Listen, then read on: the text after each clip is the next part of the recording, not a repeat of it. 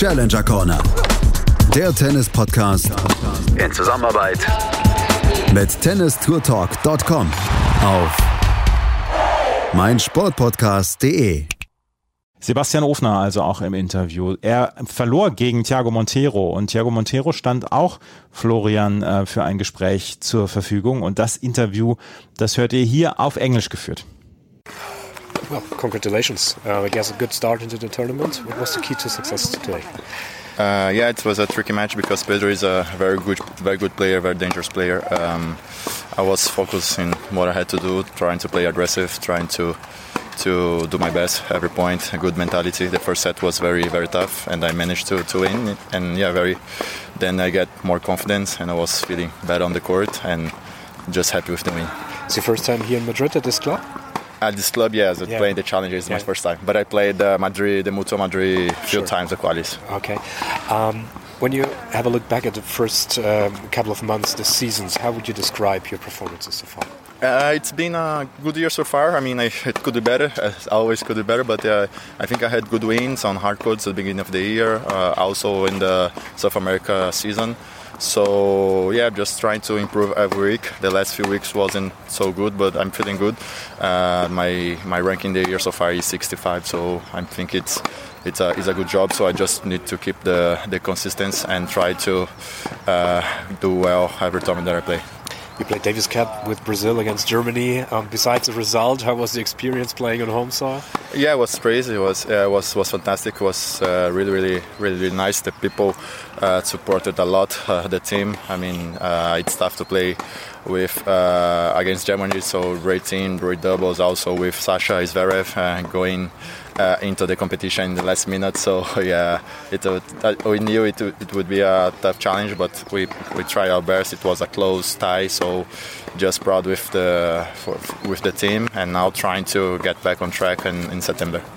Next up will be Chomor Piros, I guess, here in here in Madrid. Um, do you know him? Uh, not much. I know he's a good talent. He's, he's young. He's playing well. Uh, we're gonna watch few videos now with my coach, with my team, and trying to uh, do the best tactics to for tomorrow. And yeah, just trying to to play the best tennis again because every match is tough. So I need to I need to be playing good to have any chances. Perfect. Thanks a lot. Thank you. All the best. Thiago Montero, der vor wenigen Wochen erst den Davis Cup gespielt hat, äh, wo du ihn ja auch drauf angesprochen hast und dass das eine ziemlich coole Erfahrung war. Crazy Experience hat er es genannt. Er hat dann ja unter anderem auch gegen Alexander Zverev verloren, aber ähm, insgesamt, glaube ich, war das eine ziemlich coole Nummer dann auch für einen Spieler wie ihn, der nicht so häufig im Rampenlicht steht. Ja, nicht so häufig im Rampenlicht natürlich international betrachtet. Das ist richtig. Ich glaube, im Heimatland äh, wird es wahrscheinlich schon ein bisschen anders se- aussehen. Und bei diesen Davis Cup Ties, da ist es ja dann auch schon so, dass dann natürlich auch die nationale Presse, und ich denke, das war in Brasilien dann auch so, dann schon einen Fokus drauf gerichtet hat. Aber klar, äh, bei den ganz großen Turnieren, ähm, da steht er natürlich jetzt nicht in, in erster Linie.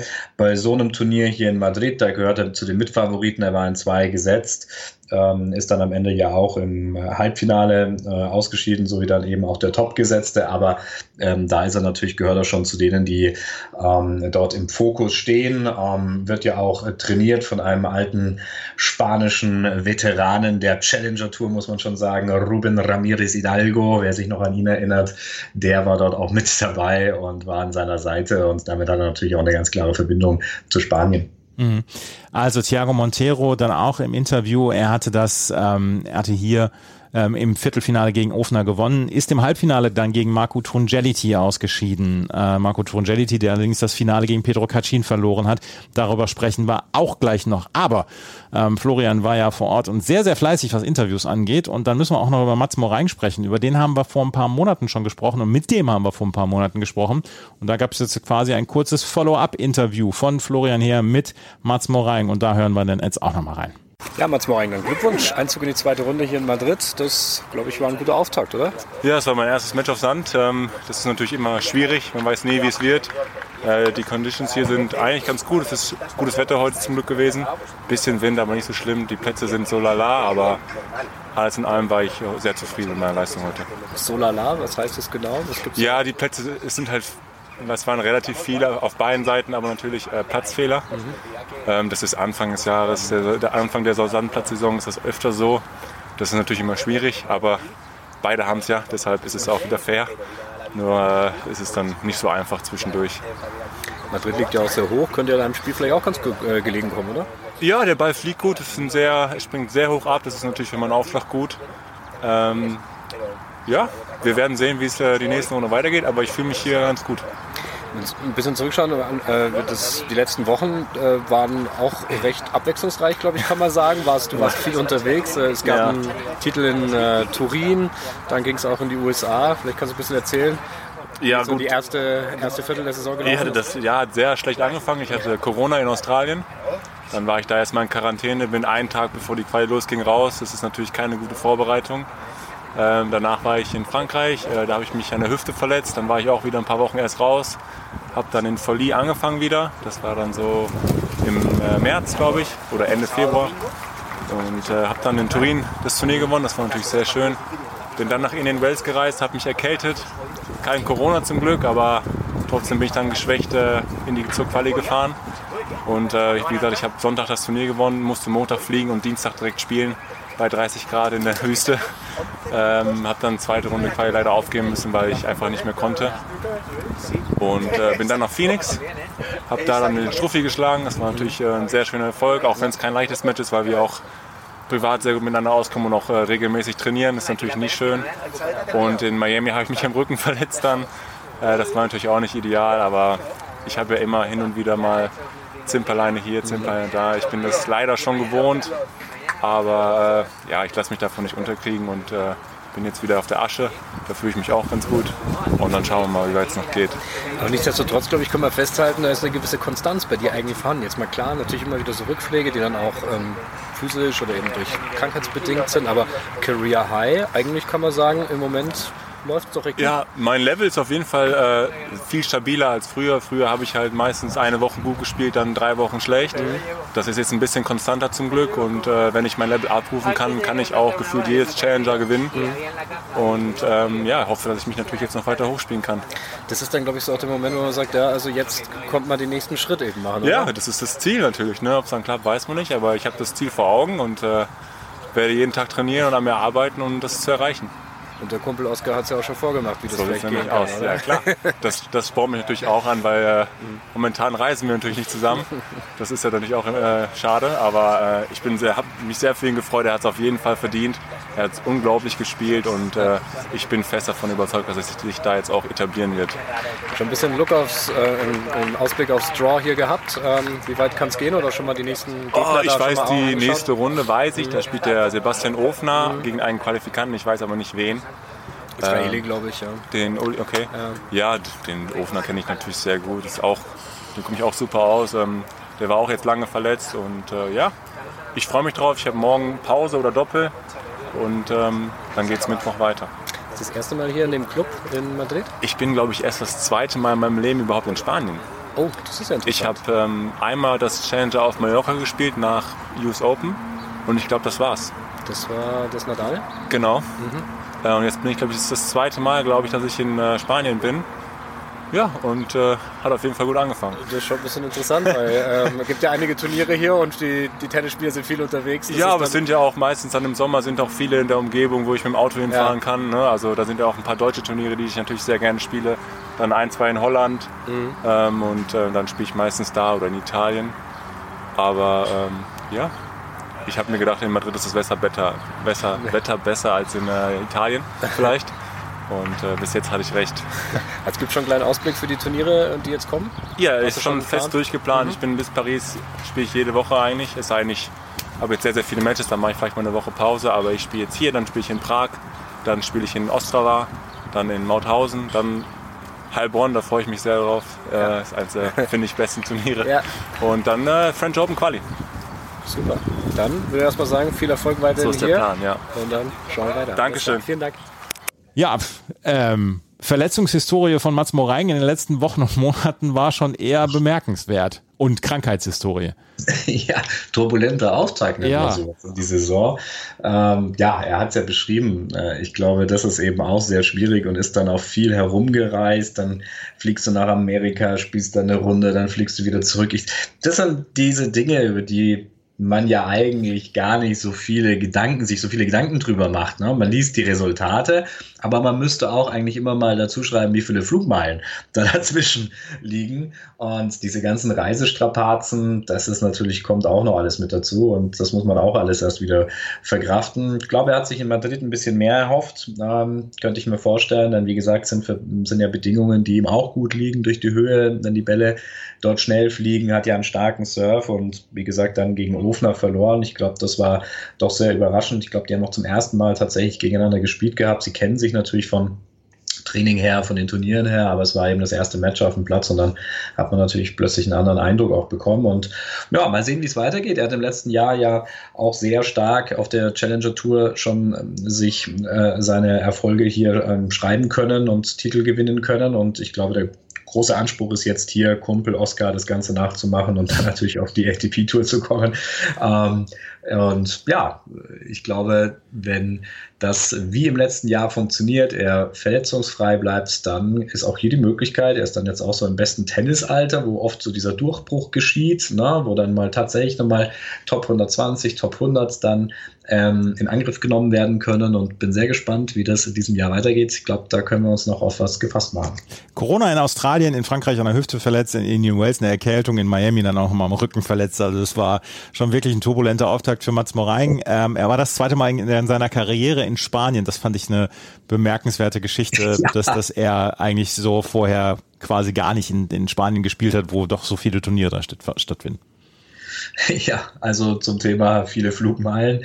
Aber es gibt Alternativen. Ne? Ja. Wir haben beim letzten, im letzten Challenger Corner auch schon drüber gesprochen. Gerade jetzt ähm, die Turnierserien extrem viel. Und ähm, auch Sebastian Ofner hatte das ja gesagt. Also man versucht dann natürlich schon irgendwie auch möglichst die Reisestrapazen zu vermeiden. Und wenn halt dann zum Beispiel ein Turnier in der Tschechischen Republik ist und dort ein Swing stattfindet, dann ist es vielleicht aus mitteleuropäischer Sicht ein bisschen einfacher, als dann vielleicht eben nach Spanien zu gehen. Und ja.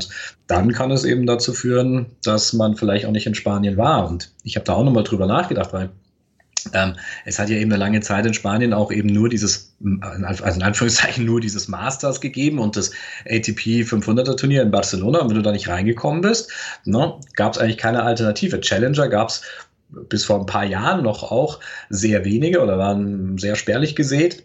Und dann war für diese Positionen ähm, eigentlich gar nichts wirklich da. Und mhm. das war dann vielleicht eben auch ein Grund, nicht nach Spanien zu kommen, aus Mangel an Turnieren. Mats Moraing also ähm, in der zweiten Runde ausgeschieden gegen Sebastian Ofner. Ein Spieler, der schon ähm, den Sprung in die Top 50, Top 20 und ich glaube auch schon zwischendurch mal in den Top 10 war, der auch schon mal ein Grand Slam Halbfinale gespielt hat. Das ist Luca Pui. Der ist allerdings von Verletzungen zurückgeworfen worden in den letzten Monaten und muss sich jetzt wieder nach oben kämpfen. Der hatte hier eine Wildcard bekommen in Madrid, hat in der ersten Runde gegen Maximilian Marterer gewonnen, dann gegen Oriol Roca Batalla und dann gegen Ricardo Caballes Baena äh, verloren in zwei Sätzen. Und vor dem Spiel gegen Caballes Baena stand auch er, Florian, zur Verfügung für ein Interview und in das hören wir jetzt rein. Well, first of all, congratulations. Uh, hard for the win against Maximilian. What was the key to success in this match today? Yeah, it was a, it was a tough first uh, second set. I started really well, uh, didn't make any mistakes, serving well. Uh, and then I had a few opportunities beginning of, this, uh, of the second set where I had break points and the other game again break points, uh, and he saved he saved one with an amazing drop shot volley. Uh, and from there he started to be more aggressive and he was playing a bit he was playing better and uh, and I think uh, I think I managed to to win as I stayed I stayed very calm and I stayed very positive uh, all along the match so it, uh, it's a, it's a good win you started a new relationship with Felix Mantilla. Um, can you tell us a bit about yeah um, what was what was the idea about it? Yeah, well, uh, after Australian Open, we we split with uh, Nicolas Renavant. Uh, uh we decided we both decided that uh, I think it would it would be good for me to to have another yeah, something new. So uh, so I'm. I was with Thierry Assion as well, and we are still working together and, uh, and we we met uh, we met Felix in Montpellier uh, during the tournament, and we, we had a good talk, and we felt that uh, we would give a try, and I think uh, and I think uh, I was right. I mean, he's a, a, great, first of all, a great guy, and I think a, a, a, really good coach, and having someone from from Spain it comes something. I mean, it brings me something different than mm-hmm. all the French. Uh, you know French people, so uh, a different state of mind, a different uh, different view on my game also. So I think it's a it's a good combination with uh, with Thierry and uh, and Felix. You also struggled with injuries in a couple of last few months and years. Um, how do you feel physically now? Well, now physically I'm okay. I had a couple of yeah, I have an injury. I had an injury like six or seven weeks ago, uh, and then but now I'm okay. I'm fine. I'm fit. I'm feeling well. We we worked hard to, to be ready.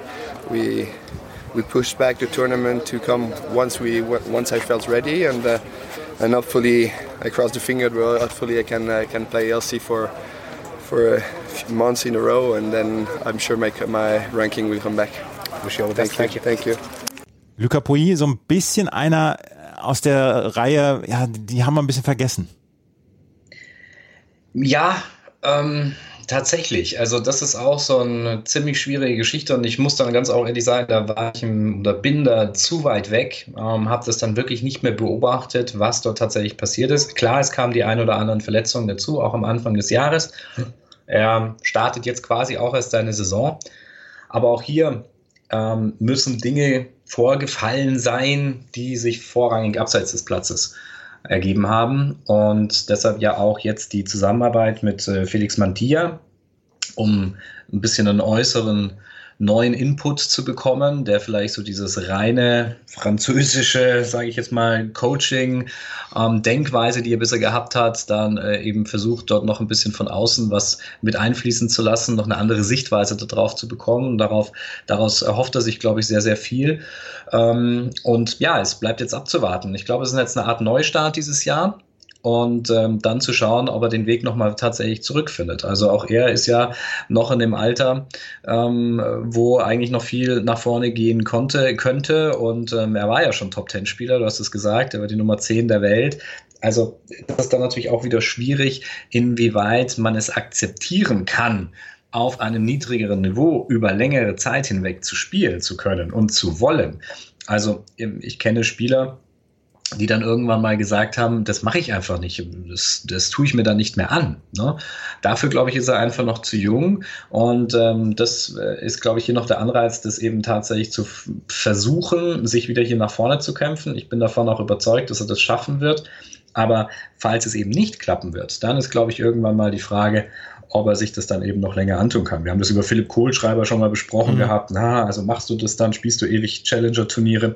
Ich kann mich erinnern bei Juan Carlos Ferrero, als der so im Ende seiner Karriere hinging, die Frage, ob er das nochmal machen möchte. Und er gesagt hat, nee, das mache ich auf keinen Fall, werde ich nicht tun. Ein anderer, der jetzt zum Beispiel gerade zurückgetreten ist, Tommy Robredo, der hat das über Jahre hinweg ja. noch gemacht. Der hat Ewigkeiten noch Challenger-Turniere gespielt. Im Schatten der großen Turniere war selbst eben jahrelang Top-Ten-Spieler. Also das muss dann auch jeder für sich selbst entscheiden. Aber ich glaube, bei Luca Pui ist es einfach noch zu früh.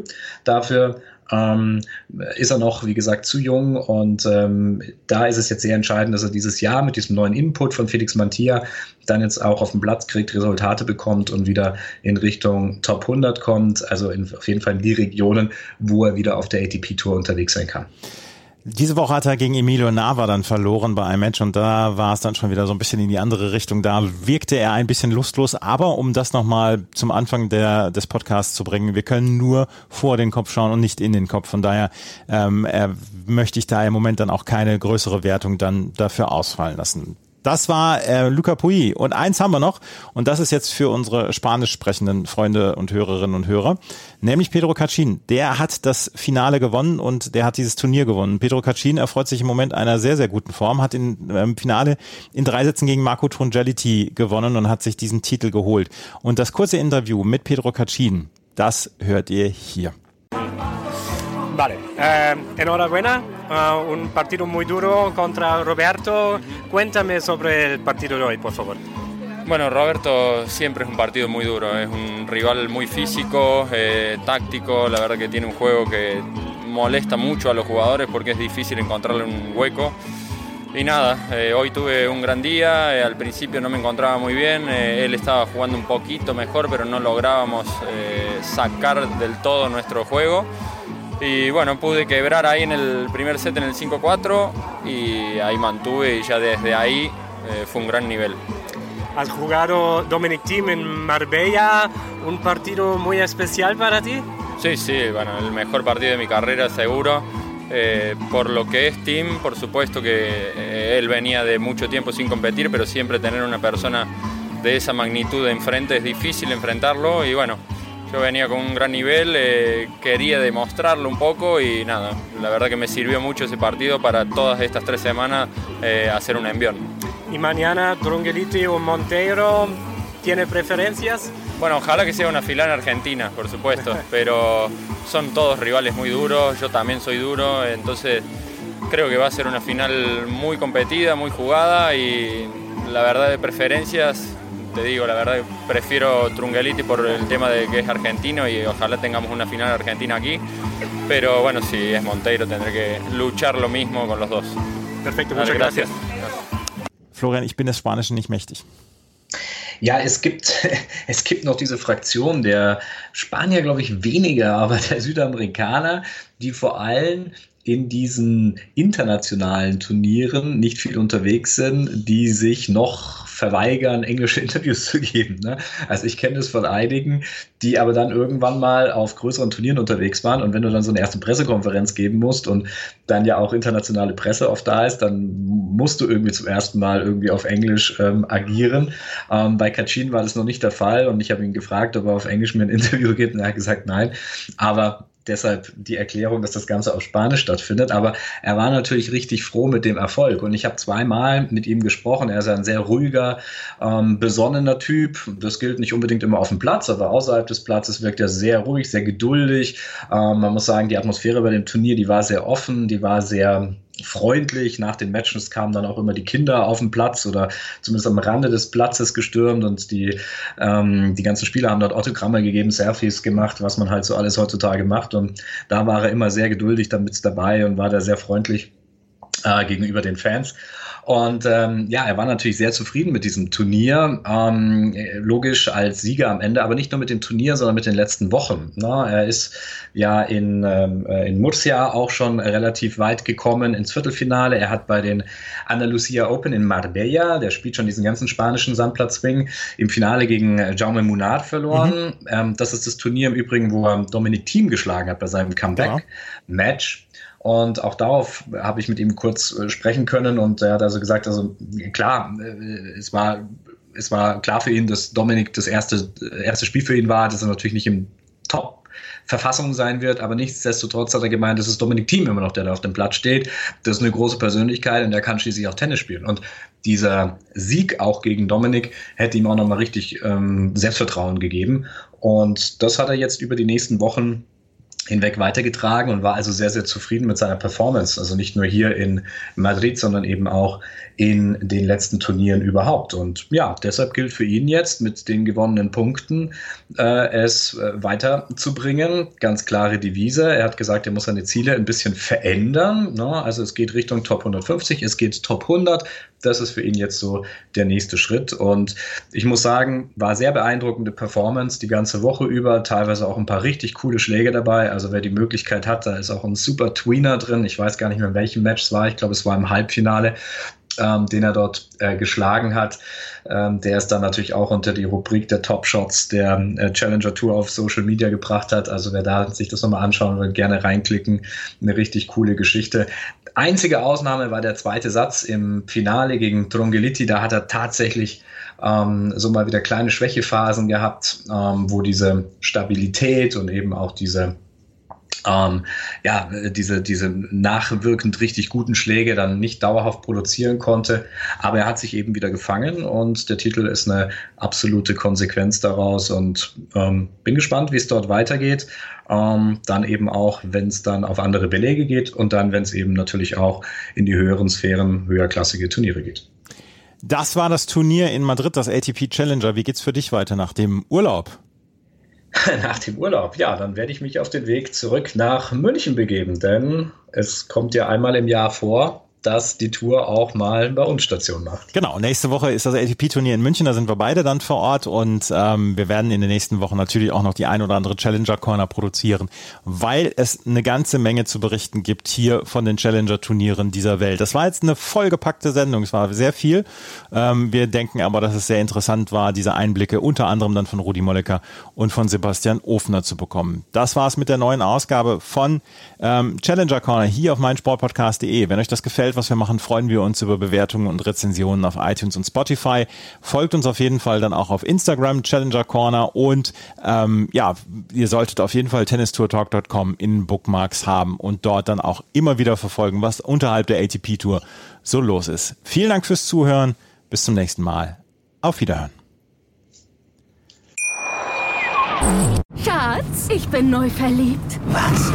Da drüben. Das ist er. Aber das ist ein Auto. Ja, eben. Mit ihm habe ich alles richtig gemacht. Wunschauto einfach kaufen, verkaufen oder leasen. Bei Autoscout24. Alles richtig gemacht. In rund 40 Folgen habt ihr mich jetzt schon sagen hören, I want to tell you about the Beatles. Ich habe euch die Geschichten zu ihren Alben und ihren Songs erzählt, euch ihre wichtigsten Wegbegleiter und Vertraute vorgestellt und natürlich die Orte, die für die Bandgeschichte eine wichtige Rolle spielten. Habt ihr die drei bisherigen Staffeln schon durchgehört? Nein? Na, worauf wartet ihr dann noch? Rein in den Podcatcher eurer Wahl und einfach mal losgehört. Und folgt gerne auch unserem Instagram-Kanal iwtty-Beatles Podcast. Kommen wir zu einem anderen Spieler. Auch de, von dem haben wir in den letzten Monaten nicht so richtig viel gehört. Sebastian Ofner. Der war allerdings verletzt. Und ähm, der hat hier dann auch in einem Turnier mit dem Protected Ranking gespielt und ist dann auch ins Viertelfinale gekommen. Hat unter anderem Mats Morein geschlagen. Über Mats Morein sprechen wir gleich noch.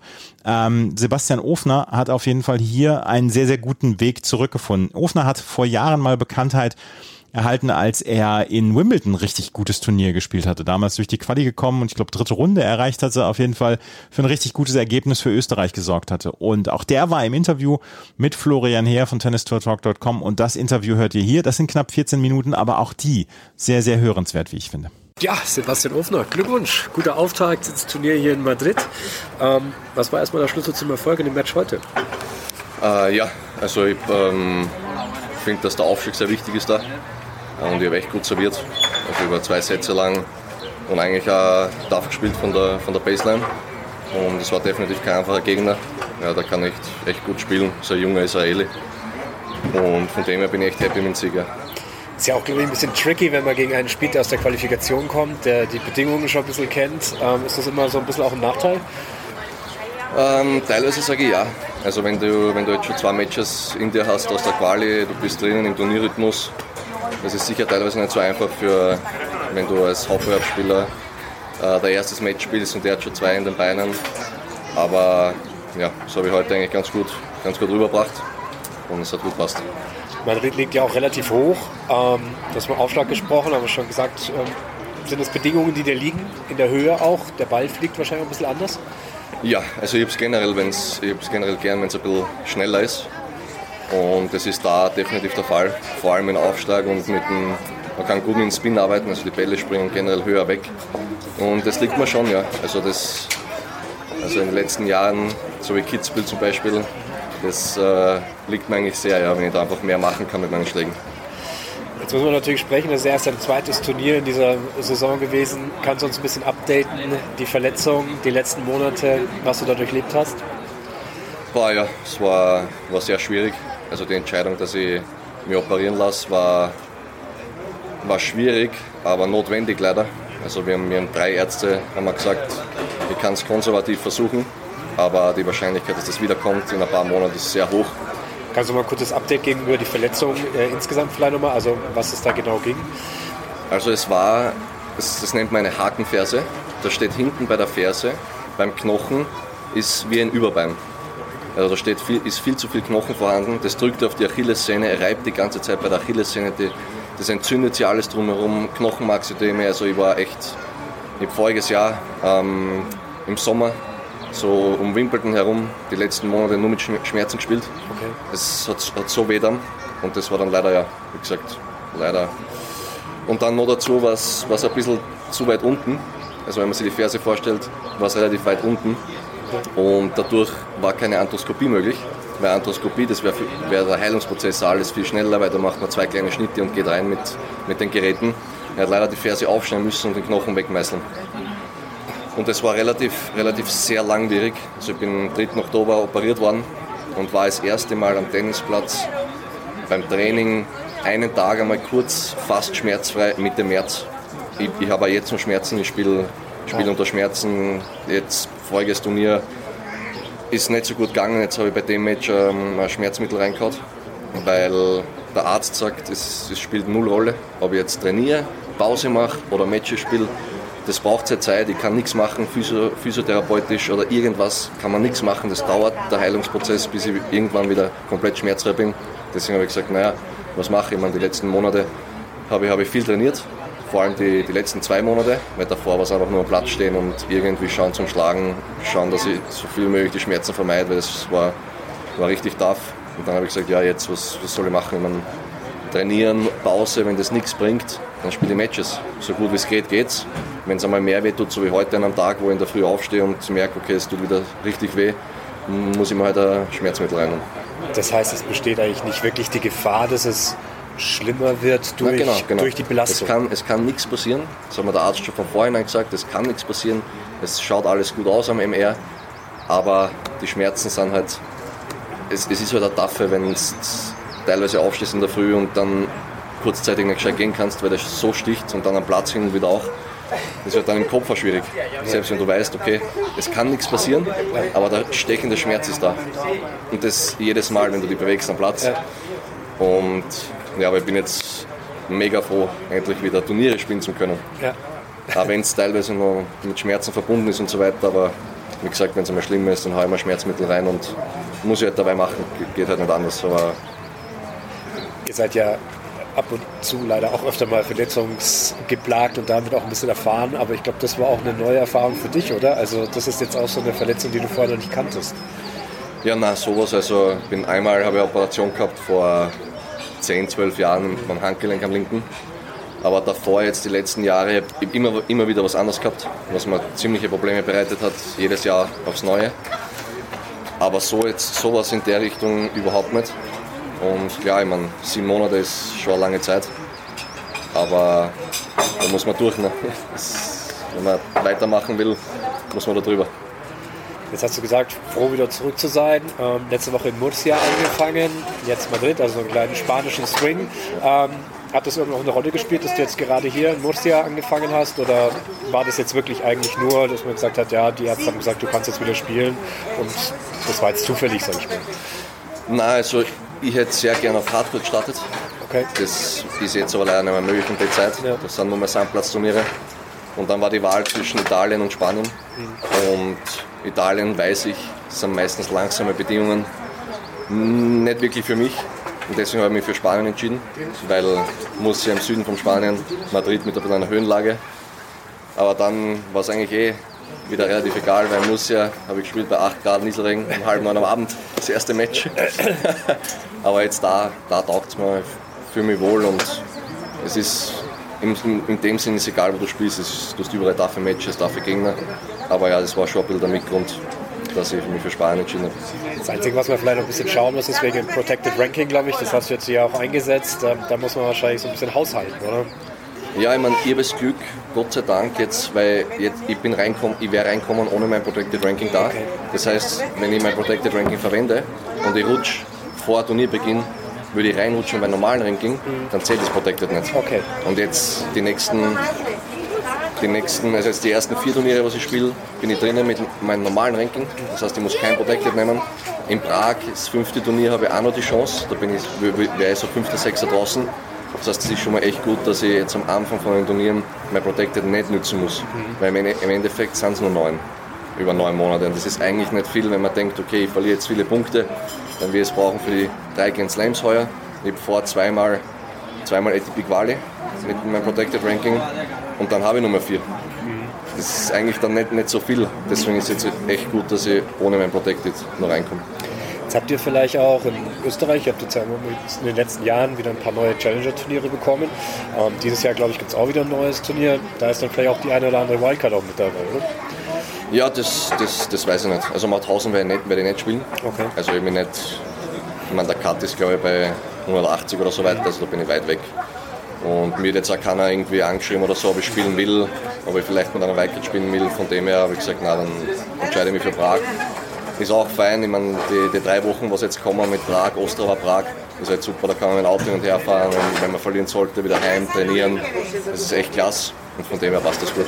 Aber insgesamt, glaube ich, ist das schon etwas, was euch auch zugutekommt und was ihr, glaube ich, auch positiv seht, oder? Dass es wieder mehr internationale Turniere auf diesem Niveau auch daheim gibt, oder? Ja, ja, definitiv. Also vor allem, vor allem Österreich. Ne? Man, wir hätten super, super Bedingungen, super, super Anlagen und dass das die letzten zwölf Jahre, dass da gar kein Challenger gegeben hat, war halt schade, aber jetzt, jetzt anscheinend sind wieder einige bereit, was zu machen. Mein Voriges war Tulln, Tulln und Salzburg, jetzt ist Mauthausen. Ich glaube, dass Tulln auch wieder sein wird. Also von dem her ist es echt gut fürs österreichische Tennis. Weil ich meine, die Turniere sind richtig stark besetzt, sind richtig gute Spieler, da können die Jungen zuschauen. Also das finde ich, echt, find ich echt gut. War auch, glaube ich, das letzte Turnier, das du gespielt hast in Tulln, oder? Genau, das ja. Ist, äh, nochmal geschaut. Ähm, wenn man auf dein Profil schaut, du hast gerade diese Belag. Ähm, Präferenzen deinerseits angesprochen. Da steht immer noch Clay als dein Lieblingsbelag. Wenn man sich die Erfolge anschaut, die größeren Erfolge fanden alle auf Hartplatz statt. Du hast auch selber gesagt, fühlst lieber ähm, schnelle Belege. Ist es eigentlich wirklich der Sandplatz noch dein Lieblingsbelag? Nein, nein, nein. Das habe ich einfach nur nicht updated. Also ich spiele definitiv am liebsten auf Hardcourt. Ähm, Rasen natürlich auch, aber da ist halt der Swing so kurz. Das ist halt immer ein bisschen schwierig. Aber man Sand, Sand kann ich auch gut spielen, aber da würde ich es halt ein bisschen bevorzugen, so im Sommer, wenn es heiß ist, wenn es auch ein bisschen schneller ist. Und das heißt, jetzt, jetzt am Anfang der Sandplatzsaison ist es meistens ein bisschen tough. Aber na, am liebsten habe ich schon Hardcore, definitiv. Von der aktuellen Trainingssituation her aus, wie sieht das im Moment aus? Also hat sich da irgendwas noch verändert? Nein, also hat sich gar nichts verändert. Also ich mache weiterhin, ähm, bin ich beim Wolfgang Team bei seiner Akademie, was mir auch mega taugt, finde ich super, würde auch nie, nie was ändern wollen. Und fitnesstechnisch beim, beim Florian Bernhaupt, das taugt mir auch mega. Da kümmert sich, schaut, dass, dass, dass die Einheiten passen. Von dem hat sich beim Umfeld nichts geändert und ich bin auch mega happy mit dem. Auf der Tour aber jetzt vorrangig eigentlich eher alleine unterwegs. Ich glaube, hier jetzt ist jetzt niemand mit dabei, oder? Gibt es da Absprachen, ob es da mal so einen Traveling Coach oder sowas gibt? Nein, also definitiv habe ich vor, heuer ähm, wieder einen mitzunehmen. Aber ich habe jetzt selber gesagt, okay, bei den ersten Turnieren muss nicht unbedingt wer dabei sein. Das sind die ersten Matches, das ist generell tough. Ich bin noch immer nicht hundertprozentig fit, ich bin noch immer ein bisschen mit Schmerzen. habe ich gesagt, okay, das mache ich jetzt mal alleine, muss nicht unbedingt wer dabei sein. Aber dann später, also wenn ich dann hoffentlich wieder bald einmal komplett schmerzfrei bin und dann bei den größeren Turnieren, nehme ich sicher einen mit. Jetzt geht es, glaube ich, gegen Mats Morang. Der fühlt sich bei den Bedingungen auch ganz wohl an der Situation. Ja, das wird ein, ein schwieriges Match. Weil der Mats, der hat jetzt im letzten Jahr echt gut gespielt. Der hat sich vorgespielt auf 120 oder so. Und ich glaube, das weiß jeder, der, der ihn kennt. Richtig gefährlicher Spieler, groß, serviert richtig gut. Da wird ein interessantes Match, weil wir haben noch nie gegeneinander gespielt. Okay. Und freue mich schon drauf. Aber ihr habt mal trainiert, oder? Also Ja, ja, also? Training, trainiert haben wir schon öfters, aber Match noch nie. Das wird jetzt interessant, weil er ist, er ist gut drauf. Ich fühle mich auch wohl. Freue mich schon. Super, dann vielleicht noch kurze Aussicht, du hast ja schon angesprochen, deine Turnierplanung. Ähm, vielleicht noch kurz äh, Tennis-Bundesliga, wird vielleicht auch wieder ein Thema werden, oder? Ja, ja, ja. Also in Österreich spiele ich in Irding. In Deutschland äh, in Rosenheim. In Italien habe ich auch vor, dass ich spiele. Also das ist auch sicher gut, weil da kriege ich auch wieder Matches. Da habe ich nicht ganz so den, den, den Turnierdruck. Natürlich will man gewinnen, das ist keine Frage, aber da ist es einfach ein bisschen anders, weil du nicht den Turnierdruck hast. Mit, du musst Punkte machen und schauen, dass du da wieder vorkommst und das wird mir auch sicher helfen. Ist das für euch, ich sage mal, die Spieler, die jetzt auch viel auf der Challenger Tour unterwegs sind, ist auf der einen Seite natürlich eine Matchpraxis, die dort auch immer geschieht, aber ist das auch immer noch so ein finanzieller Punkt? Für viele war das ja auch immer eine gewisse Einnahmequelle, diese Bundesliga-Spiele und Matches zu bestreiten. Na, de definitiv. Definitiv. Also ich meine jetzt beim Challenger, wenn man sich die Challenger Tour anschaut, ich meine, die Spieler sind ja immer, in, immer mehr am, am, am Nörgeln sozusagen, weil es ist schon ein bisschen bitter, wenn man schaut, wie, wie die Turniere sind. Ich meine, wenn du in der Woche drei Challenger hast und der Cut beim schlechtesten Challenger ist 213. Das heißt, die Nummer 213 ist die letzte Person, die im Hauptbewerb reinkommt, um ein Turnier zu spielen. Ist es finanziell wirklich, wirklich schlimm. Wenn man erste Runde beim Challenger 80er spielt, 450 Euro minus 20 Prozent von den Steuern. Deswegen ist die Liga definitiv äh, eine finanzielle Geschichte, weil dann kann man wieder sagen, okay, da haben wir jetzt wieder was reingespielt und kann man schauen, okay, das kann ich jetzt wieder verwenden, dass ein Coach mitkommt mit mir auf, auf Turnieren, dass ich vielleicht einmal einen Swing, einen Amerika-Swing mache, wenn es dort nicht so gut rennt. Das ist eine finanzielle, finanzielle Sache, das geht sich aus. Also definitiv ist das finanziell natürlich für, für die Spieler, die auf der Challenger durch sind, definitiv eine Sache. Gibt es da irgendwie, ja, Bewegung oder wird das unter den Spielern auch diskutiert, dass man sagt, na, also der Abstand zwischen den großen, ähm, wirklich Top-Ten-Spielern und das, was auf der Challenger Tour geschieht und du hast die Leistungsdichte angesprochen, da wird ja eigentlich, muss man sagen, auch kontinuierlich immer wieder besseres Tennis gespielt, ja. richtig starke Spieler unterwegs. Wird das mal diskutiert, dass man da irgendwie ja, eine Unterstützung auch seitens vielleicht der ATP mehr und stärker einfordern kann? Ja, also jetzt im Moment ist es definitiv so, dass die Spieler sich viel mehr engagieren, schauen wollen, dass, dass eine Möglichkeit besteht, dass einfach ein kleiner finanzieller Zuschuss kommt für die Challenger. Dass man sagt, okay, man, eine Möglichkeit wäre für die erste Runde beim Turnier, egal welches, dass du Minimum 1000 Euro bekommst. Dass du sagst, okay, weil ich komme jetzt daher nach Spanien. Die Flüge, das Hotel, wenn ich früher ausscheide, die ganzen Kosten, sind die Kosten weit mehr, als wenn ich jetzt zum Beispiel erste und zweite Runde verlieren sollte. Und es kann immer passieren, weil du die Spieler, wenn du nicht gesetzt bist, bist die erste Runde gegen Cabayas Weiner. Der war äh, längere Zeit Top 100. Der spielt immer davor mit. Also du hast Spieler, der Pui, der Lukas Pui spielt jetzt wieder mit. Und deswegen kann es eigentlich nicht sein, dass ich zu einem Turnier komme. Und wenn ich nicht Minimum Semifinale spiele, wenn ich einen Trainer mit habe, Semifinale, Finale, mache ich Minus. Das kann eigentlich nicht sein. Da ist jetzt immer, immer mehr Spieler schauen, dass da was weitergeht und dass da irgendwas, irgendwas kommt von der ATP aus, dass man da was macht. Aber es ist, es ist schwierig. Also es hat sich die letzten fünf Jahre, seit ich auf der Challenger Tour bin, sich nichts geändert. Und ich glaube auch, dass es wird schwierig, weil einfach so wenig, so wenig, ähm, ähm, sagt man da, so wenig Interesse an der Challenger Tour was einerseits natürlich auch von der ATP vielleicht ein bisschen mehr vermarktet werden muss, weil man beim, beim Challenger 5, 6, so in Exo-Promos 5, 6 Top 100 Spieler mitspielen, die auch schon beim ATP-Turnier gut gespielt haben. Dann muss das möglich sein. Also wird interessant die nächsten ein, zwei Jahre, ob sie da was tut. Das sind super Einblicke. Vielen Dank. Wir wünschen erstmal viel Erfolg und ähm, ja, gute Besserung, beziehungsweise dass die Verletzung dann auch am Ende gut ausgehalten wird. Danke. Sebastian Ofner, Hakenverse habe ich mir aufgeschrieben, hatte er. Das äh, habe ich auch zum ersten Mal gehört. Aber es muss unglaublich Schmerzen bereitet haben. Ähm, was halt auch, was ich halt auch wieder interessant finde, eine Verletzung, bei der nichts schlimmer werden kann, aber die unglaublich wehtun kann. Ja, also ähm, ich äh, konnte mit dem Begriff und dieser Art von Verletzung auch nicht viel anfangen, hatte so den Eindruck, für ihn war es wie gesagt auch Neuland. Ähm, ja, aber das ist natürlich auch eine ganz komische Situation, oder? Normalerweise heißt, ja, jetzt musst du dich ausruhen, jetzt musst du daheim bleiben, darfst kein Tennis spielen oder was auch immer. Und hier heißt so nach dem Motto, egal was du machst, ne, ob du jetzt daheim sitzt oder ob du jetzt auf dem Tennisplatz stehst, ähm, eigentlich kann da überhaupt gar nichts passieren, weder in die eine in die andere Richtung. Und na gut, klar, da geht man natürlich seinen Beruf nach und das, was man am besten kann und äh, was ja dann auch am Ende noch rauskam, ja auch, äh, auch ein finanzieller Aspekt ja auch noch dazukommt. Ja? Also mhm. das heißt, ähm, das macht dann natürlich Sinn, wieder auf den Platz zu gehen. Und ich war ehrlich gesagt sehr erstaunt. Ich habe das Match in der ersten Runde ähm, vor allem verfolgt und ähm, äh, gerade eben gegen den Qualifikanten zu spielen, ist immer schwierig, der an die Bedingungen dort gewöhnt ist. Also Madrid ja auch eben mit der Höhe, ähm, was jetzt dem Sebastian Ofner ganz gut zu, ähm, ganz gut zu, zu Gesicht steht. Aber das ist ähm, immer ein schwieriger Auftakt, da glaube ich immer reinzukommen. Und ähm, da war ich sehr überzeugt davon und dass er das nicht unbedingt äh, so einfach da durchkommt. Aber er hat eine sehr solide Performance abgeliefert und dann später ja auch eben noch mal reingeschlagen. Also ich glaube, das in Madrid war ein sehr guter Auftakt.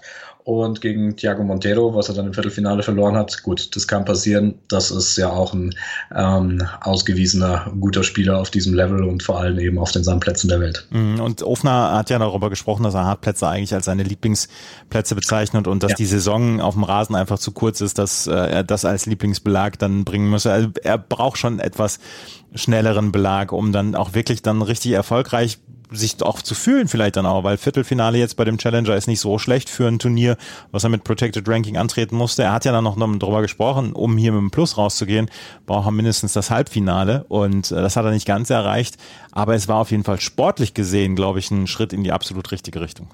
Ja, und darum geht's ihm ja, glaube ich, auch erstmal. Ne? Also das ist das erstmal das Wichtige, hier wieder anzudocken, wieder anzukommen. Und ich glaube, da war dieser Swing ähm, auch mit dem Turnier in Murcia, was jetzt auf den äußeren Bedingungen ein bisschen schwieriger war, aber erstmal ein Auftakt. Und gerade wenn man unter Schmerzen spielt oder das eben auch nur unter Einfluss von Schmerzmitteln dann irgendwie überhaupt auf dem Blatt stehen kann, ich glaube, da kann man bei so einem Feld und gegen solche Gegner dann mit einem Viertelfinale erstmal sehr zufrieden sein. Und ich glaube, wenn sich das dann mit der Verletzung auch tatsächlich, und das wünschen wir ihm natürlich toi toi toi, dann auch wirklich ähm, ergeben sollte, dass er dann auch wirklich schmerzfrei wieder agieren kann, dann läuft es auch wieder in die Richtung, wie er sich das vorstellt. Schatz, ich bin neu verliebt. Was? Da drüben. Das ist er. Aber das ist ein Auto. Ja, eben. Mit ihm habe ich alles richtig gemacht. Wunschauto einfach kaufen, verkaufen oder leasen. Bei Autoscout24. Alles richtig gemacht. Die Sandplatzsaison ist in vollem Gange und wir haben auch auf der ATP Challenger Tour jetzt den großen Sandplatz-Swing. In ganz Europa wird gespielt und natürlich wollen wir hier in der Challenger Corner darüber sprechen. Herzlich willkommen zu einer neuen Ausgabe hier von der Challenger Corner auf meinsportpodcast.de. Mein Name ist Andreas Thies. Natürlich mache ich das nicht alleine, wie immer bei mir, der Macher von tennistourtalk.com, Florian Heer. Hallo Florian. Buenos dias, Andreas. Wo erwische ich dich denn jetzt schon wieder? Jetzt gerade eigentlich in der Nähe von Valencia. Ah, ist da diese Woche irgendwas oder bist du dann nur wegen des Fußballs? Das jetzt in dem Fall tatsächlich aus äh, gar keinen sportlichen Gründen, sondern mal wirklich, um ein paar Tage Urlaub zu machen. Das ist hervorragend. Letzte Woche allerdings warst du in Madrid beim ATP Challenger. Ähm, erzähl ein bisschen was über das Challenger. Was, was äh, macht es aus? Wie lange gibt es das schon? Was hast du gemacht dort? Genau, also das ähm, ist ein, ja, eine Wieder Neuauflage, muss man sagen, eines äh, Challengers-Turnier in der Casa de Campo, ein relativ traditionsreicher, groß angelegter Club in, in, Madrid, liegt direkt gegenüber von dem größten Stadtpark der, der Stadt und ähm, ja, hat in den 70er, 80er, teilweise Anfang der 90er Jahre noch diesen Tennis Grand Prix in Madrid ausgetragen, wo dann auch so Größen wie Björn Borg, John McEnroe aufgeschlagen hatten. Also da war das ähm, ein Teil der großen ATP-Turniere. Danach wurde dort nicht mehr so viel ausgetragen, tennistechnisch, ähm, obwohl die Anlage natürlich noch sehr viel hergibt. Es ist ein riesen Golfplatz mit dabei, da kann man auch Springen reiten. Ich glaube, der Club ist besonders bekannt ähm, für seine Hockey-Club-Aktivitäten ähm, in Spanien. Und ähm, ja, jetzt ähm, wurden dort auch mal zwei Challenger-Turniere vor ein paar Jahren bereits ausgetragen und dann allerdings wieder wurde das wieder eingestellt und jetzt versucht man das also wieder neu aufzuerlegen im Zuge dieser, ja, äh, dieses, dieses tatsächlichen Aufbaus von, von einer großen Serie von Challenger-Turnieren in Spanien. Und damit hat man jetzt eben begonnen, mit dieser Open Comunidad de Madrid jetzt diese Challenger-Turniere dort wieder anzulegen. Und das soll dann anscheinend auch wieder ein langfristiges Projekt werden. In Spanien finden ja ungefähr in diesem Jahr, glaube ich, zwölf Challenger-Turniere statt. Und das wird eines eben oder war eben eines davon, das hier in der Hauptstadt ausgetragen wurde. Es war sehr gut besetzt und vor allen Dingen sehr prominent besetzt. Fernando Verdasco war dabei dabei, Feliciano Lopez, Thiago Montero, über den wir auch nachher noch sprechen werden, Luca Pui, auch über den sprechen wir noch nachher. Ähm, das konnte sich schon sehen lassen. Es war ein Turnier der 80er-Klasse, 45.000 Euro gab es an Preisgeld. Da waren schon einige Namen dabei. Ja, ähm, obwohl die ersten zwei, die du gerade genannt hast, das waren wahrscheinlich so die bekanntesten, worauf sich, glaube ich, auch das Publikum am meisten gefreut hat.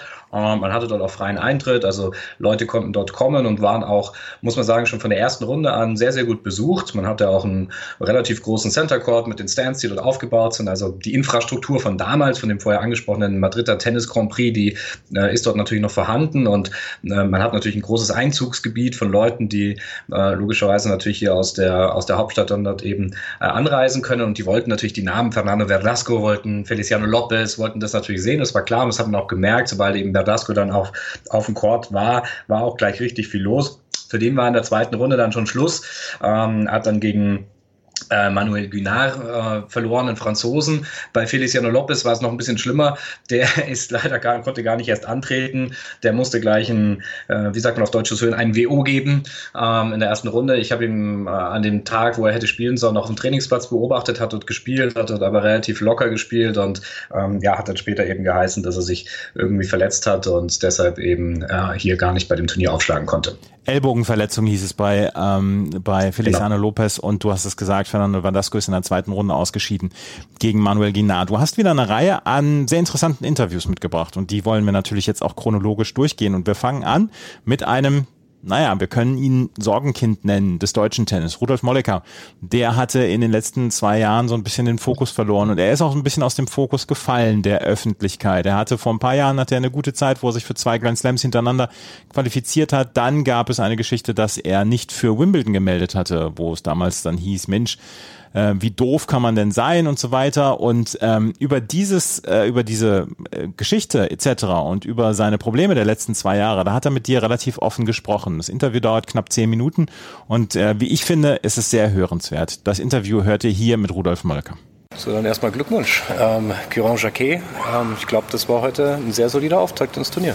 Ja, auf jeden Fall. Ähm, Gott souverän serviert.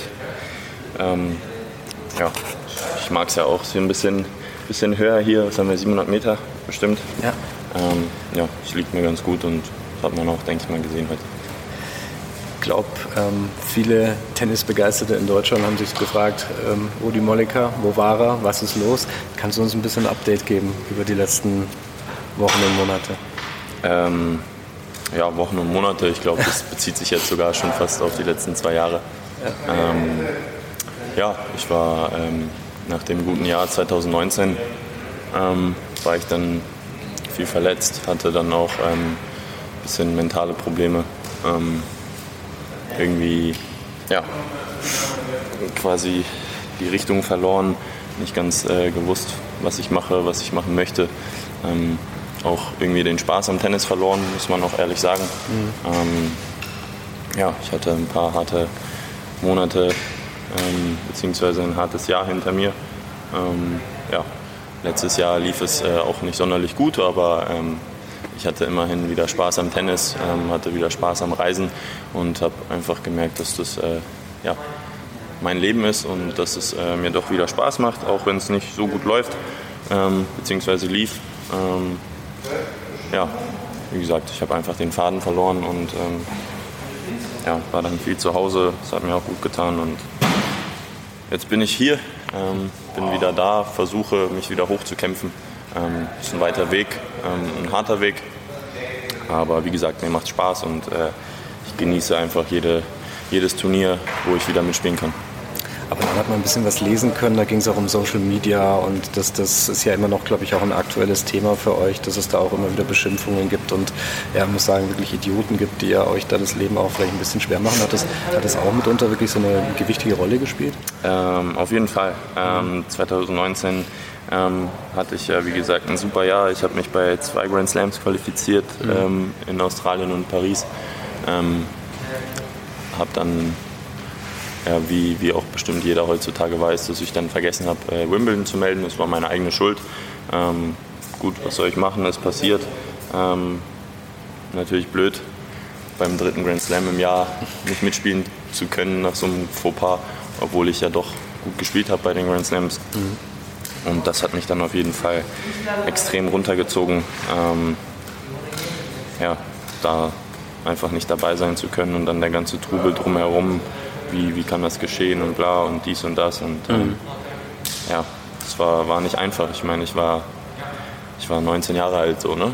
Ähm, so für einen 19-Jährigen, was da ein auf, auf ihn zukommt ähm, an, an Shitstorm, ähm, würde ich jetzt so nennen, auch nicht einfach zu handeln, so, ne? Mhm. Ähm, und ich denke, klar sollte es nicht passieren, aber ich, ich glaube, wir sind alle immer noch Menschen und ja, so, es kann passieren, es sollte nicht, aber ja, das war auf jeden Fall ein, ein sehr schwieriger, eine sehr schwierige Baustelle in meinem Leben.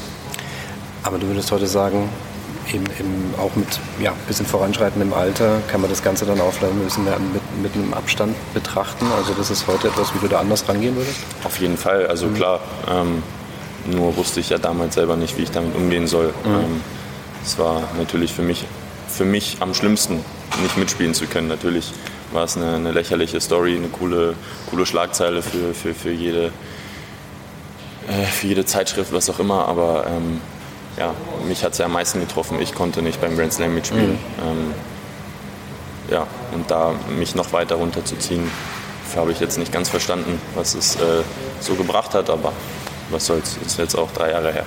Ja. Tennistechnisch, ähm, da hast du auch einiges probiert, gerade auch mit, äh, mit verschiedenen Coaches. Wie ist da jetzt im Moment der aktuelle Stand? Ähm, ja, ich habe einiges probiert. Ähm, ich bin ähm, momentan wieder in Berlin mhm. äh, zu Hause. Ähm, habe mein, mein, mein, mein allererstes altes Team mit Papa und dem Benjamin Thiele wieder um mich herum. Und ähm, ja, ich fühle mich einfach zu Hause am wohlsten, muss man ehrlich sagen. Ja, Berlin ist so meine Stadt, wo ich mich wohlfühle, ist mein Zuhause. Ähm, Freunde und Familie und ähm, ich glaube, wir auf der Tour, beziehungsweise die Tennisspieler haben ja eh schon ein hartes Leben, was äh, mit Reisen zu tun hat. Ja.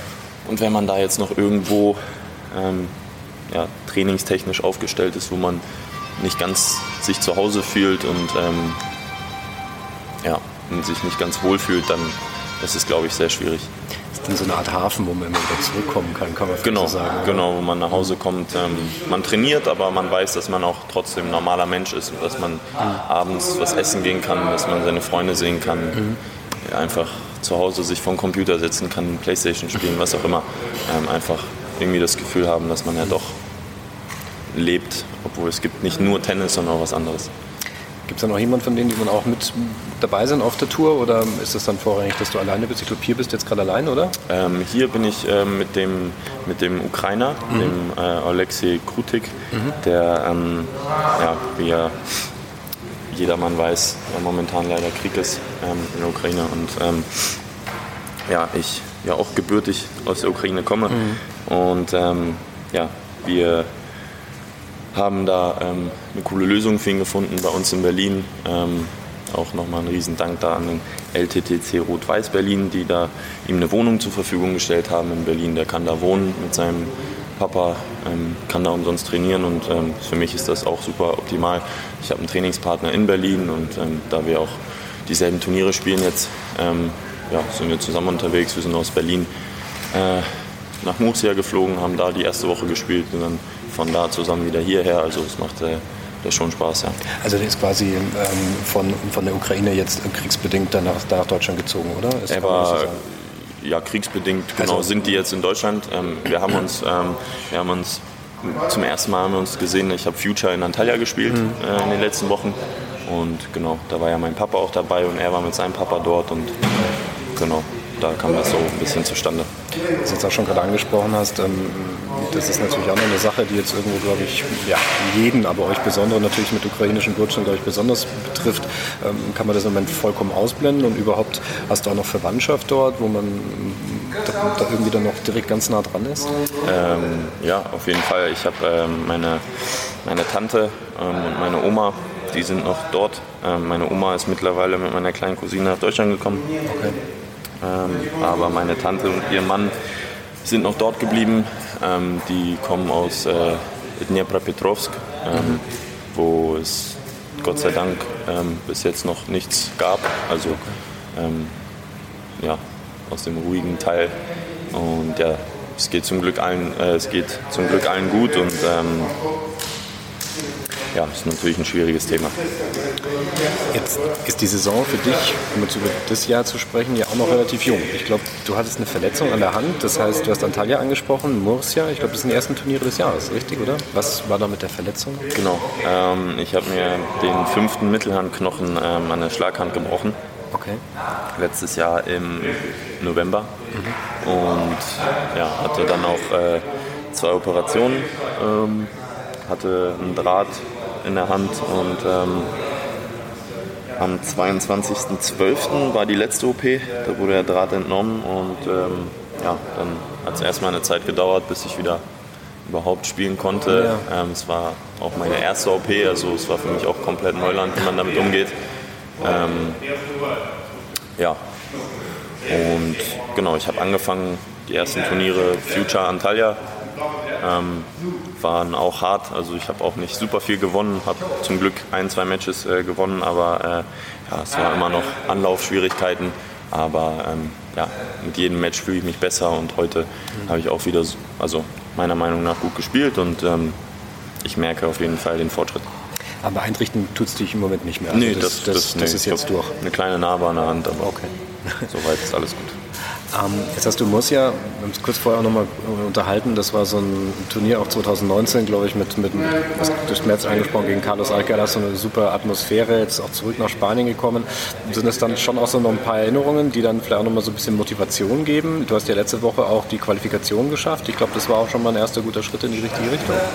Auf jeden Fall. Ähm, klar, wenn man so zu so einem Ort zurückkommt, wo man ähm, gute Erinnerungen hat, äh, ist immer schön. Ist ja wie Hamburg am Roten Baum für mich. Da, äh, da komme ich immer auch immer wieder gern zurück. Ähm, ja, es war ein super Schritt für mich, wieder mal ähm, Matches gewonnen zu haben, auch beim Challenger ähm, die Quali zu bestehen. Ähm, das hat mir auf jeden Fall wieder Motivation und Selbstvertrauen gegeben. Und ja, jetzt bin ich hier und hoffe, dass ich morgen wieder, wieder gut spielen werde und ähm, ja, nach vorne schauen. Wir natürlich auch, wenn wir schon nach vorne schauen äh, und gute Turniere ansprechen, Heilbronn ist ja auch natürlich so ein äh, Turnier gewesen, was ja überhaupt, glaube ich, überhaupt so den ersten großen äh, Aufmerksamkeitsschub dann auch gebracht hat. Ist, bist du mit dem Turnier auch in Kontakt? Gibt es da schon irgendwie, irgendwie einen Hinweis, vielleicht auch Thema Wildcards oder irgendwas? Ähm, ich habe jetzt noch mit niemandem gesprochen. Mhm. Ähm, für mich war es jetzt erstmal Priorität, überhaupt wieder Matches zu spielen, mhm. wieder hier rauszugehen und äh, ja, einfach wieder dabei zu sein. Ähm, natürlich würde ich mich freuen, wenn ich da wieder auflaufen kann. Ähm, würde es natürlich auch verstehen, wenn es äh, dann irgendwie nicht klappen sollte. Ähm, ja, mein Ranking spricht ja momentan leider auch für sich, aber ähm, ja, klar, ich würde mich freuen, da hat alles angefangen ähm, mit einer Wildcard. Damals stand ich auch um die 700, 800 in der Welt und dann ähm, ja, da direkt äh, das Challenger gewonnen zu haben, hat mir auf jeden Fall viel ermöglicht. Und vielleicht ermöglicht es mir dieses Jahr auch wieder viel. Morgen geht es dann, glaube ich, gegen den Schweizer Niklas. Kennst du den? Ähm, ja, ich habe letzte Woche mit Doppel gegen ihn gespielt. Ah, okay. ähm, genau, aber ich, ich gucke mir die Matches nochmal an, mhm. schau mal, was, was da auf mich zukommt. Und ähm, ja, wie gesagt, für mich ist ähm, momentan sehr, sehr egal, gegen wen ich spiele. Hauptsache, ich stehe wieder auf dem Platz. Ich, ähm, mir macht Spaß. Ich äh, ja, möchte einfach wieder im Wettkampf teilnehmen. Das hört man sehr gerne. Eine letzte Frage noch. Ich habe das gerade auf deiner, auf deiner Homepage gelesen, weiß gar nicht, ob das aktuell ist und ich habe das auch bisher ähm, nie so wahrgenommen. Du bist Borussia Mönchengladbach-Fan. Ist das richtig? Ja, ja ich, ähm, ich, das wurde mir so ein bisschen in die Wege äh, geleitet von, äh, von meinem ersten Trainer, dem Benjamin Thiele. Okay. Und ja, seit ich klein auf bin, wurde ich dann immer quasi damit aufgezogen. Ähm, ich gucke tatsächlich nicht allzu viel Fußball, mhm. aber wenn ich mir was angucke, dann von Borussia Mönchengladbach. Ja. Die haben ja auch eine relative Up-and-Down-Saison gehabt. Das stimmt, ja. Vielleicht gibt es da auch ein gutes zu mir. Ja. Dann wünschen wir auf jeden Fall alles Gute. Dankeschön. Vielen, Vielen Dank. Ja, auch Rudi Mollekamp. Ähm, so viel Talent, leider in den letzten Jahren wirklich so ein bisschen naja, also von der Spur abbekommen. Er hat, das war ein sehr leises Interview, wie ich fand. Ähm, du hast, äh, du hast mit ihm darüber gesprochen, auch die mentalen Probleme. Die hatte den Spaß am Tennis so ein bisschen verloren. Ich habe ihn jetzt in den letzten Wochen häufiger mal beobachtet. Ähm, er scheint nicht so ganz weit weg zu sein, wieder davon Siege einzufahren etc. Aber es, es langt halt zwischendurch noch nicht. Er ist jetzt in der Quali-Runde, in der zweiten Quali-Runde ausgeschieden gegen einen Schweden. Ähm, da fehlt noch ein bisschen was. Ja, und beweist halt doch auch wieder, dass Tennis wesentlich mehr ist als das, was tatsächlich eben auf dem Platz geschieht. Na, es ist so viel drumherum, diese ähm, dieses ganze Leben, das hiermit eben auch ähm, stattfindet, das muss einfach stimmig sein. Und da hat er ja in dem Interview, glaube ich, auch sehr offen drüber gesprochen, hat gesagt, das hat einfach nicht gepasst. Ne? Also es ist nicht so leicht, dass man sich einen sogenannten Supercoach nimmt oder man geht auf eine Tennisakademie, die internationales Renommee hat. Damit ist es nicht getan. Ne? Also es muss einfach alles passen, das Umfeld muss stimmen und ähm, ich glaube, da heißt jetzt bei ihm das Motto einfach Back to the Roots er wirkte gegenüber mir, fand ich, sehr, sehr aufgeräumt. Ähm, er ähm, hat, glaube ich, wieder sich das Ganze so ein bisschen reflektiert und ähm, versucht jetzt ähm, die erste Hürde, glaube ich, mit diesen, ähm, mit diesen Dingen, die im Umfeld geschehen, das wieder aufzuräumen. Und jetzt der nächste Schritt ist, sich wieder auf dem Platz ähm, einzurichten, dort wieder das Tennis äh, abzurufen, dass er ja absolut imstande ist zu spielen. Das wissen wir und ähm, Wir hatten in Heilbronn eben 2019 ja diesen Challenger-Erfolg, wo er quasi aus dem Nichts kam und dieses Turnier dort gewinnen konnte. Das alles hat natürlich zu auch diesem Hype ein bisschen geführt. Und ich glaube jetzt, ähm, dass es auch wieder ein bisschen ruhiger geworden ist, tut ihm vielleicht auch ganz gut. Und ähm, ich bin dann auch sicher, dass die ein oder anderen guten Resultate dann auch wieder kommen werden. Aber tatsächlich, da denke ich, hast du recht, es wird ein langer Weg sein. Aber auch tennistechnisch, was man so sehen konnte, da ist schon noch viel Klasse da. Aber wie so oft, und das ist ja auf diesem Level auch immer eine ganz wichtige Komponente, ist es auch, dass die Konstanz einfach da ist. Und das gilt es jetzt in den nächsten Wochen, Monaten einfach zu bestätigen das ist halt auch wieder so, so ein Thema. Wir erleben das häufig, wenn wir über Ergebnisse berichten etc., dass man sagt, ja, der hat eine schlechte Phase oder er trifft den Ball nicht im Moment und verliert dann ähm, ganz schlimme Spiele etc. Man kann halt immer nur bis vor den Kopf schauen und was im Sportler selber passiert und welche Kämpfe er auszukämpfen hat, das sehen wir halt nicht. Wir können die Leistung auf dem Platz bewerten, wir können zwischendurch doch die Leistung außerhalb des Platzes noch einordnen, aber so ganz kommen wir da nicht dahinter und ähm, dann muss es schon solche, dann gibt es dann solche Interviews, wo wir dann auch dann daraus lernen etc. Und ähm, Rudi Mollecker, du hast es ja angesprochen äh, mit ihm gerade Social Media, dass er immer wieder auch mhm. Beschimpfungen ertragen musste etc. Das ist alles nicht ganz leicht und es muss halt alles zusammenpassen, wenn man auf dem Platz ähm, ja, wenn man auf dem Platz Erfolg haben will und manchmal passt es halt nicht. Und ich kann nur die Daumen drücken, dass es für Rudi Mollecker jetzt wieder in der Zukunft klappt, weil das Interview machte, machte mir einen sehr, sehr guten und wie du gesagt hast, aufgeräumten Eindruck. Ja, absolut. Und ähm, natürlich auch. Ähm, ich hoffe, dass das auch wieder in die richtige Richtung geht. Und wie gesagt, es sind die ganzen Komponenten. Ich glaube, du hast das sehr gut formuliert. Ähm, man sieht nicht alles, nicht alles ist sichtbar. Ne? Mhm. Also es sind, wie gesagt, das eine ist das, was es tennistechnisch auf dem Platz ist. Und da muss man sagen, die Jungs sind Top 200, Top 300 der Welt. Die können Tennis spielen. Mhm. Ne? Ähm, und dass die mal einen schlechteren Tag haben, das ist, glaube ich, kennt auch jeder, ist auch ganz normal. Aber dann eben die Psychologie auf dem Platz der Kopf, der mentale Aspekt kommt noch dazu und das, was wie gesagt außenrum ist. Die haben ja noch ein Privatleben und dieses Leben auf der Tennistour ist auch nicht immer ganz einfach. Und ich glaube, das wurde hier jetzt auch noch mal ganz klar ähm, beschrieben. Dazu kommt so Dinge wie Social Media und da sind ja auch die Leute dann noch unterschiedlich. Persönlichkeiten sind unterschiedlich. Ne? Die sind verschieden, die gehen damit unterschiedlich um und äh, der eine oder andere steckt es dann vielleicht leichter weg und äh, auch das muss man auch immer wieder berücksichtigen. Rudi Molleker also mit einem sehr offenen Interview bei ähm, Florian Heer von tennistourtalk.com. Wird im Übrigen, wenn ich das noch kurz sagen darf, in Heilbronn sein.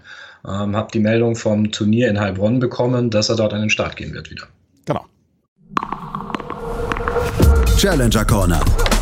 Der Tennis-Podcast in Zusammenarbeit mit tennistourtalk.com auf meinsportpodcast.de. Schatz, ich bin neu verliebt. Was? Da drüben. Das ist er. Aber das ist ein Auto. Ja, eben. Mit ihm habe ich alles richtig gemacht. Wunschauto einfach kaufen, verkaufen oder leasen. Bei Autoscout24. Alles richtig gemacht. Wie baut man eine harmonische Beziehung zu seinem Hund auf? Puh, gar nicht so leicht. Und deshalb frage ich nach, wie es anderen Hundeeltern gelingt, beziehungsweise wie die daran arbeiten. Bei Iswas Dog reden wir dann drüber. Alle 14 Tage neu mit mir, Malte Asmus und unserer Expertin für eine harmonische Mensch-Hund-Beziehung, Melanie Lippisch. Iswas Dog mit Malte Asmus. Überall, wo es Podcasts gibt.